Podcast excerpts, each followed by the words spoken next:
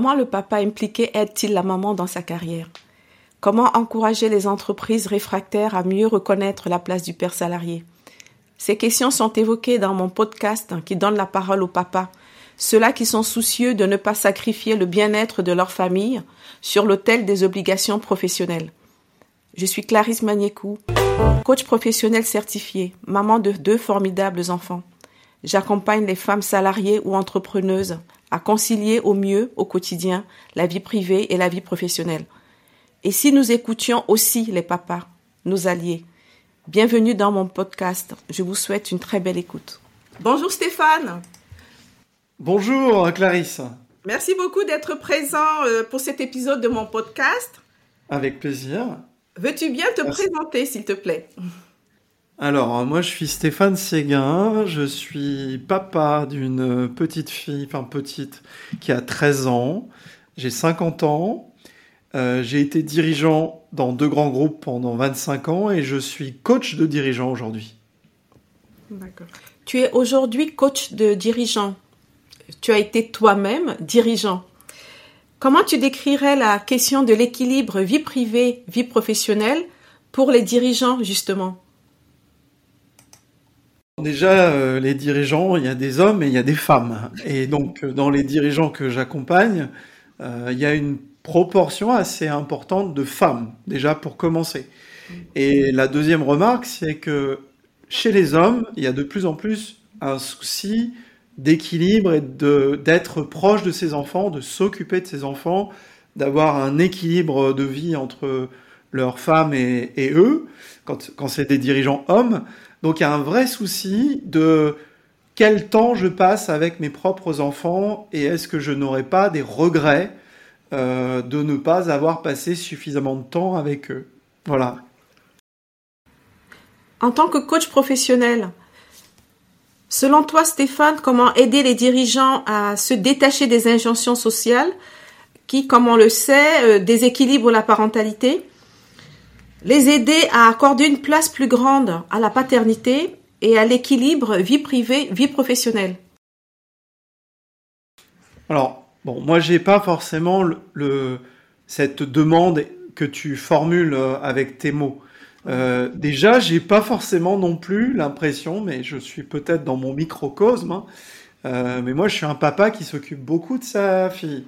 Euh, du coup, je j'ai un peu de mal avec cette idée de. Euh, je vois très bien. Euh, il y a quelques années de ça, je voyais très bien que c'était que les mamans qui s'occupaient de leurs enfants. Euh, aujourd'hui, autour de moi, alors je suis peut-être un cas à part, hein, mais je vois un équilibre bien plus important et un souhait chez les papas d'exercer leur rôle de papa. Hmm. Oui, tout à fait, Stéphane. C'est l'objectif de ce podcast, hein, qui est vraiment d'illustrer aussi les modes de fonctionnement euh, équilibrés, en tout cas qui essayent de tendre vers l'équilibre, où euh, le papa prend pleinement sa place. Ouais. Quand t'es-tu senti devenir père? Euh, bah, Écoute, je me suis senti devenir père vraiment au moment de la naissance de ma fille qui s'appelle Marie. Euh, j'ai senti que j'allais le devenir euh, quand même pendant la grossesse, mais il y a vraiment quand ce petit être arrive au monde et que tu le tiens dans tes bras, là je me suis senti avec la charge euh, forte du papa qui, a toute la responsabilité d'être un père. Euh, voilà, c'est à ce moment-là que, les choses ont, ont pris euh, sens pour moi. D'accord. Elle est née, Marie, quand tu étais déjà entrepreneur ou encore salarié de, de ce grand groupe? J'étais dirigeant, j'avais une vie trépidante, peut-être même plus trépidante qu'aujourd'hui. Je, je, dormais peu la nuit mais elle est née dans un contexte où euh, je travaillais à mon domicile, comme aujourd'hui d'ailleurs. Et donc euh, j'ai eu la chance de pouvoir la voir euh, le matin, le soir, l'emmener à la crèche et vivre quelque part ces premières années en étant en, en grande proximité. D'accord. Donc le télétravail a quelque part favorisé le lien père-fille. Assurément. Euh, euh, ça me permettait quelque part euh, à la fois d'être euh, au rendez-vous de mes exigences professionnelles, mais en même temps de la déposer à 10 minutes de chez moi, à la crèche, et de pouvoir prendre du temps avec elle dès qu'elle était toute petite, et le matin et le soir, comme, comme je, je l'évoquais. D'accord. Comment s'est construit l'équilibre familial après la naissance de Marie L'organisation familiale? Euh, Un équilibre, euh, j'aurais tendance à dire, parfait, dans le sens où euh, l'idée c'était qu'on puisse répartir nos rôles respectifs. moi j'ai peut-être un rôle un petit peu particulier qui est un rôle dans l'accompagnement de l'apprentissage. je suis souvent là quand il y a des problèmes de maths. je suis souvent là quand euh, il y a des, des réflexions. Euh, parfois, ma fille me dit Ah, mais arrête de me coacher. et, mais il y a un équilibre qui s'est trouvé et que j'avoue, j'apprécie d'avoir cette place équilibrée dans l'éducation de ma fille. Si, si, tu avais une image en tête ou une couleur pour décrire un petit peu concrètement ta place de père? Euh, c'est le bleu qui me vient. Alors, je suis habillé en bleu là aujourd'hui, mais euh, parce que je crois que je je dégage l'horizon. Euh, c'est un, bien grand mot, hein, mais quelque part, je pousse ma fille à se poser la question de quel est le sens de ce qu'elle veut faire. Tu vois, là, elle vient de rentrer de l'école, elle a eu des, petits, des petites difficultés avec ses copines. Bah, je lui pose des questions pour qu'elle prenne du recul. Euh, qu'elle se projette dans l'avenir. Donc bleu.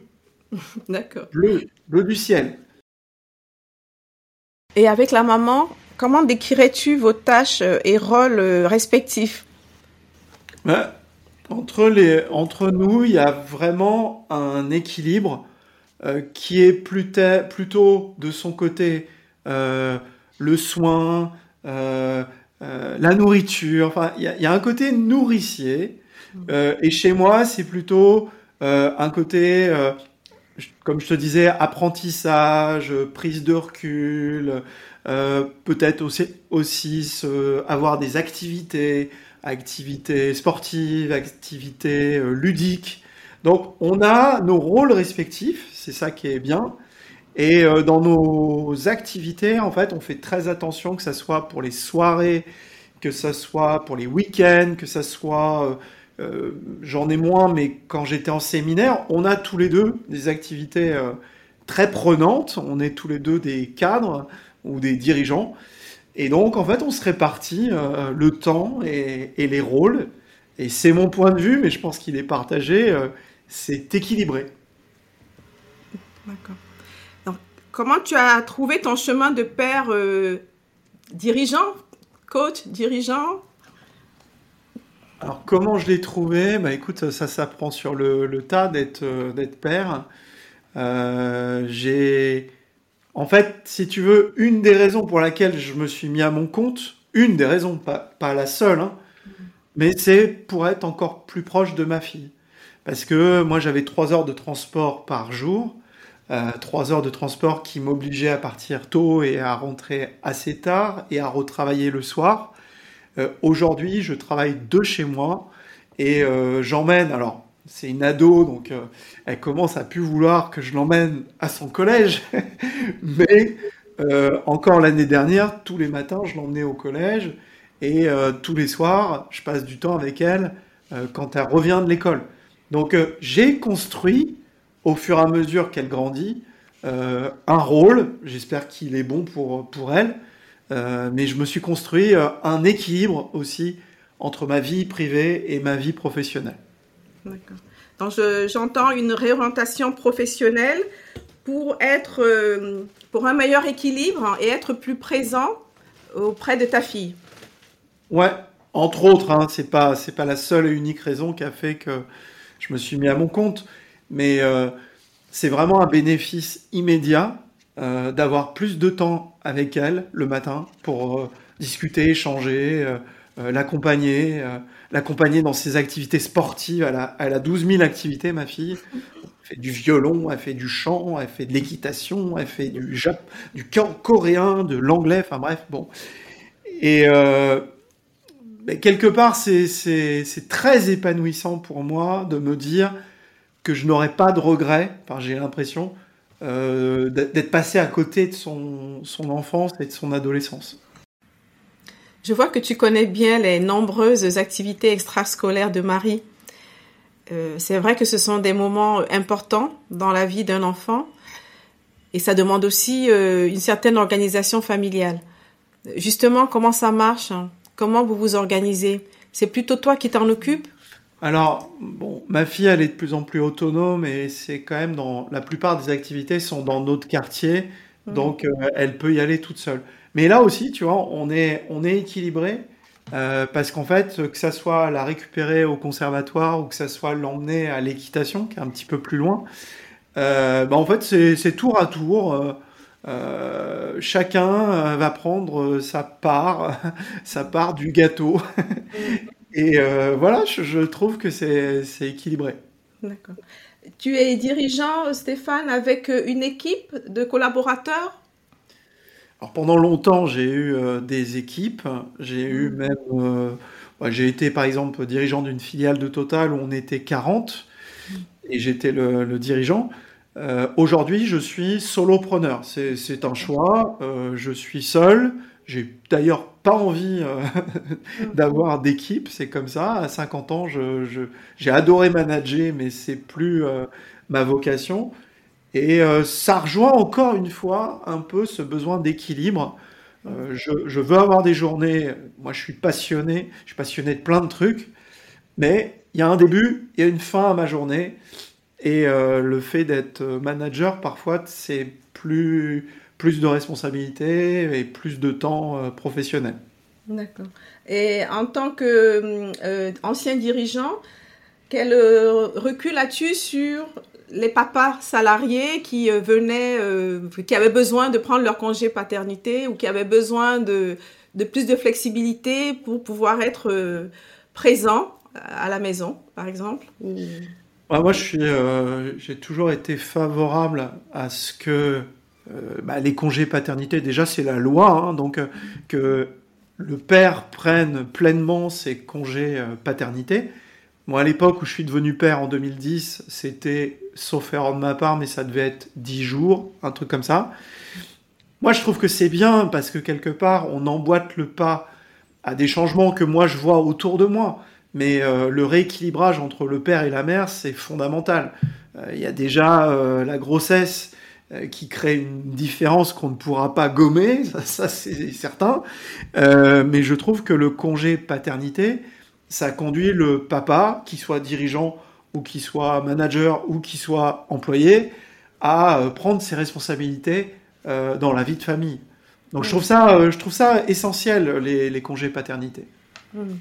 Oui, en fait, on est passé de 11 jours plus 3 jours de naissance à 28 jours en juillet 2021. Stéphane, si tu permets qu'on revienne un peu sur le, la période Covid. Euh, avec, voilà, avec du recul, euh, tu dirais que cette période a eu quel impact dans l'organisation familiale? Alors là, pour le coup, j'étais tout seul à la maison à m'occuper de ma fille sur l'aspect euh, prendre le relais des cours. Hmm. Donc là, j'étais en face de ma fille, elle était dans le même bureau que moi. parfois, c'était sympa, puis parfois, c'était un peu pesant parce que j'étais en réunion et elle, elle, comprenait pas tout à fait ce que ça voulait dire que d'être en réunion. Euh, ce qui était à la fois très sympa, c'était que j'organisais euh, ses journées parce qu'on n'avait quasiment pas de nouvelles euh, de son instit. Donc je préparais tous les onglets par lesquels elle allait passer sur l'ordinateur, tu vois. Mmh. ça nous a rapprochés, je trouve. Et ça m'a permis aussi de voir les difficultés, peut-être de plus près, que ma, fille avait dans, dans, certaines matières, notamment euh, les mathématiques. Donc, ça nous a, pour moi, rapproché la période Covid, parce qu'on était euh, toute la journée dans le même bureau, moi en train de travailler en tant que dirigeant, et elle en train de travailler sur, euh, sur bah, son école, elle devait être en CM1 à l'époque, Et voilà, ça a créé encore plus de proximité. D'accord. Et tu dirais que cette période a, eu a permis un rééquilibrage des responsabilités familiales et professionnelles?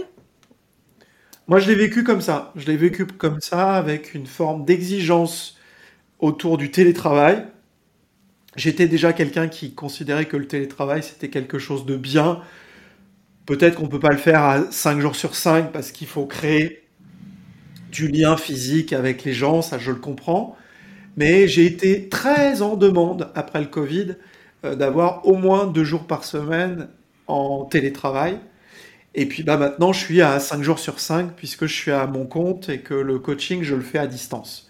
Donc ça m'a, ça m'a créé une autre vie, un autre mode de vie. Donc oui, je pense qu'il y a un avant et un après Covid.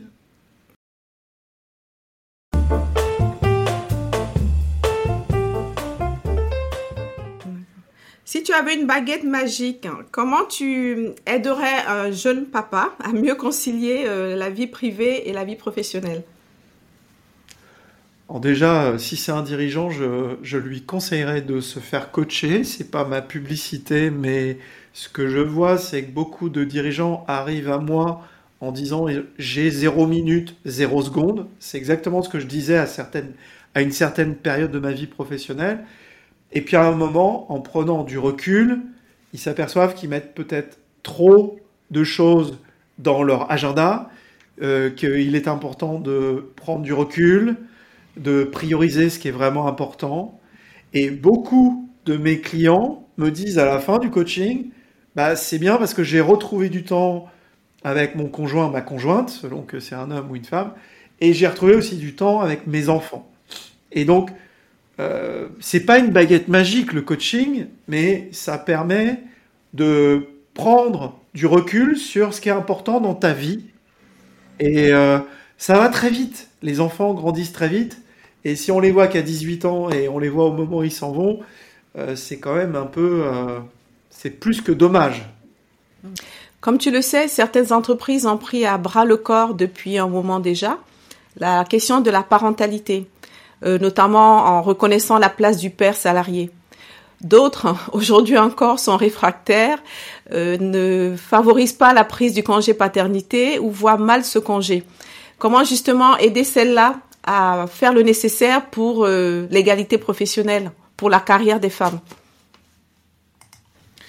Moi, je pense que les nouvelles générations vont faire un boulot euh, conséquent, c'est-à-dire que ils vont exiger, et ils ont bien raison, ils vont exiger une plus grande parité partout, à la fois dans les responsabilités données aux femmes, ce qui est tout à fait juste, à la fois dans les salaires pour un travail égal, et puis à la fois dans la parentalité.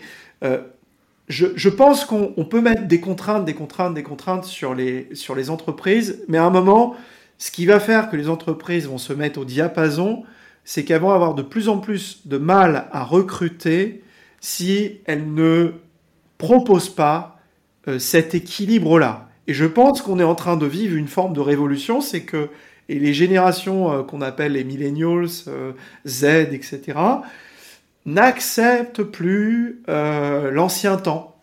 Et donc, moi, je pense qu'il n'y a pas grand-chose à faire, sinon à montrer qu'il y a beaucoup d'entreprises qui sont dans, ce, dans cet équilibre-là, et que les anciennes ou celles qui résistent, eh bien, elles vont perdre des salariés. Moi, je pense que c'est, ça va se faire naturellement. Je suis assez optimiste de mon côté. Hmm. D'accord. On, voilà, on va compter sur ce mouvement euh, qui va tirer euh, les réfractaires euh, vers le haut et faire bouger les lignes un peu plus rapidement. Je vais te poser une question sur l'héroïne que tu aurais aimé être, Stéphane. L'héroïne que je. Alors, le héros, il faut que ce soit un homme, une femme Une femme. une femme. Une personnalité inspirante qui t'a marqué. Personnalité inspirante, pour moi, c'est Simone Veil qui est une femme qui a à la fois euh, euh, vu l'horreur, euh, les choses les plus horribles qu'une personne puisse vivre, parce que quand tu assistes à la mort quasiment en direct de tes parents dans des conditions aussi horribles que de brûler dans une chambre à gaz et d'avoir ce, comment dire, ce combat qu'elle a pu avoir à la fois pour les femmes, mais aussi le combat qu'elle a pu mener aussi pour les prisonniers. Et c'est une femme qui a combattu pour la paix alors qu'elle avait connu la chose la plus horrible qui soit, euh, qui est la Shoah. Une grande dame, c'est vrai. Comment oublier qu'elle est le symbole de la lutte pour la dignité humaine, pour les droits fondamentaux euh, humains, pour les droits des femmes aussi? Quelle question, Stéphane, je ne t'ai pas posée et que tu aurais aimé que je te pose euh... Euh, es-tu toujours épanoui en tant que papa? Es-tu toujours épanoui, Stéphane, en tant que papa? Donc là, tu me la poses du coup? Oui. Euh, dans le fond, oui, mais c'est une sacrée responsabilité et parfois le parent, il répète beaucoup et parfois il est humain, enfin il est tout le temps humain et parfois, il, arrive à la limite de, son, de son talent et de sa patience. Donc moi, ce que je dis toujours à ma fille, je t'aime toujours. Ça, c'est inconditionnel. Par contre, il y a des moments où je suis fatigué. je suis fatigué de te répéter euh, X fois la même chose. Donc, euh, épanoui, je dirais, l'amour, il change jamais. Euh, l'épanouissement, il est comme tout. Il est, il est variable, mais il est, il est très haut. Il est très haut. Hmm. Quelle place euh, aimerais-tu avoir dans, dans l'éducation, dans, la croissance de Marie? Bah, Ce que j'espère, c'est un peu comme mon propre papa, mes propres parents qu'en fait, il y a des choses qui vont continuer à infuser des valeurs, euh, euh, des, choses importantes qui vont, qui vont lui servir. Peut-être peut-être même un jour où je serai plus là, mais qu'elle puisse avoir euh, déjà suffisamment confiance dans ce que je lui ai dit, qu'elle puisse s'appuyer sur, moi en, en, tout moment, dans les moments difficiles comme dans les moments joyeux, et que mes valeurs puissent lui servir euh, pour euh, se construire en tant qu'adulte euh, et être à son tour, je lui souhaite, une maman et, qu'elle puisse comme ça transmettre à, ses propres enfants. Voilà. Je ne sais pas si je suis clair dans ma réponse. Si, si, j'ai retenu que tu es un papa épanoui. J'ai aussi retenu ton souhait que ce que tu transmets à Marie comme valeur infuse dans son esprit et la guide tout au long de sa croissance jusqu'à sa vie d'adulte. C'est très beau. Merci. Merci Clarisse, c'est un bonheur et tu pourras dire aux mamans qui t'écoutent parce que je crois que tu t'adresses surtout à des mamans. Tout à fait. Euh, les papas sont là et ils vont être de plus en plus là et en tout cas il faut y croire et il faut bousculer les lignes parce que chaque parent a, a sa place et c'est pas juste que les mamans portent plus que de raisons sur leurs épaules. C'est pas juste et ça doit être complètement euh, rééquilibré. Merci Stéphane pour ce message aux mamans. J'aime beaucoup t'entendre rappeler que les mamans ont déjà beaucoup trop assumé et qu'il est temps de rééquilibrer. C'est vrai que chacun doit prendre pleinement sa place, être à l'écoute de l'autre, faire de son mieux pour l'épanouissement familial. Merci d'être un fervent allié du juste partage de la charge mentale à la maison. La parentalité, c'est bien ça, c'est 50-50. Exactement. Merci, à bientôt. Chers auditeurs, un grand merci pour votre écoute.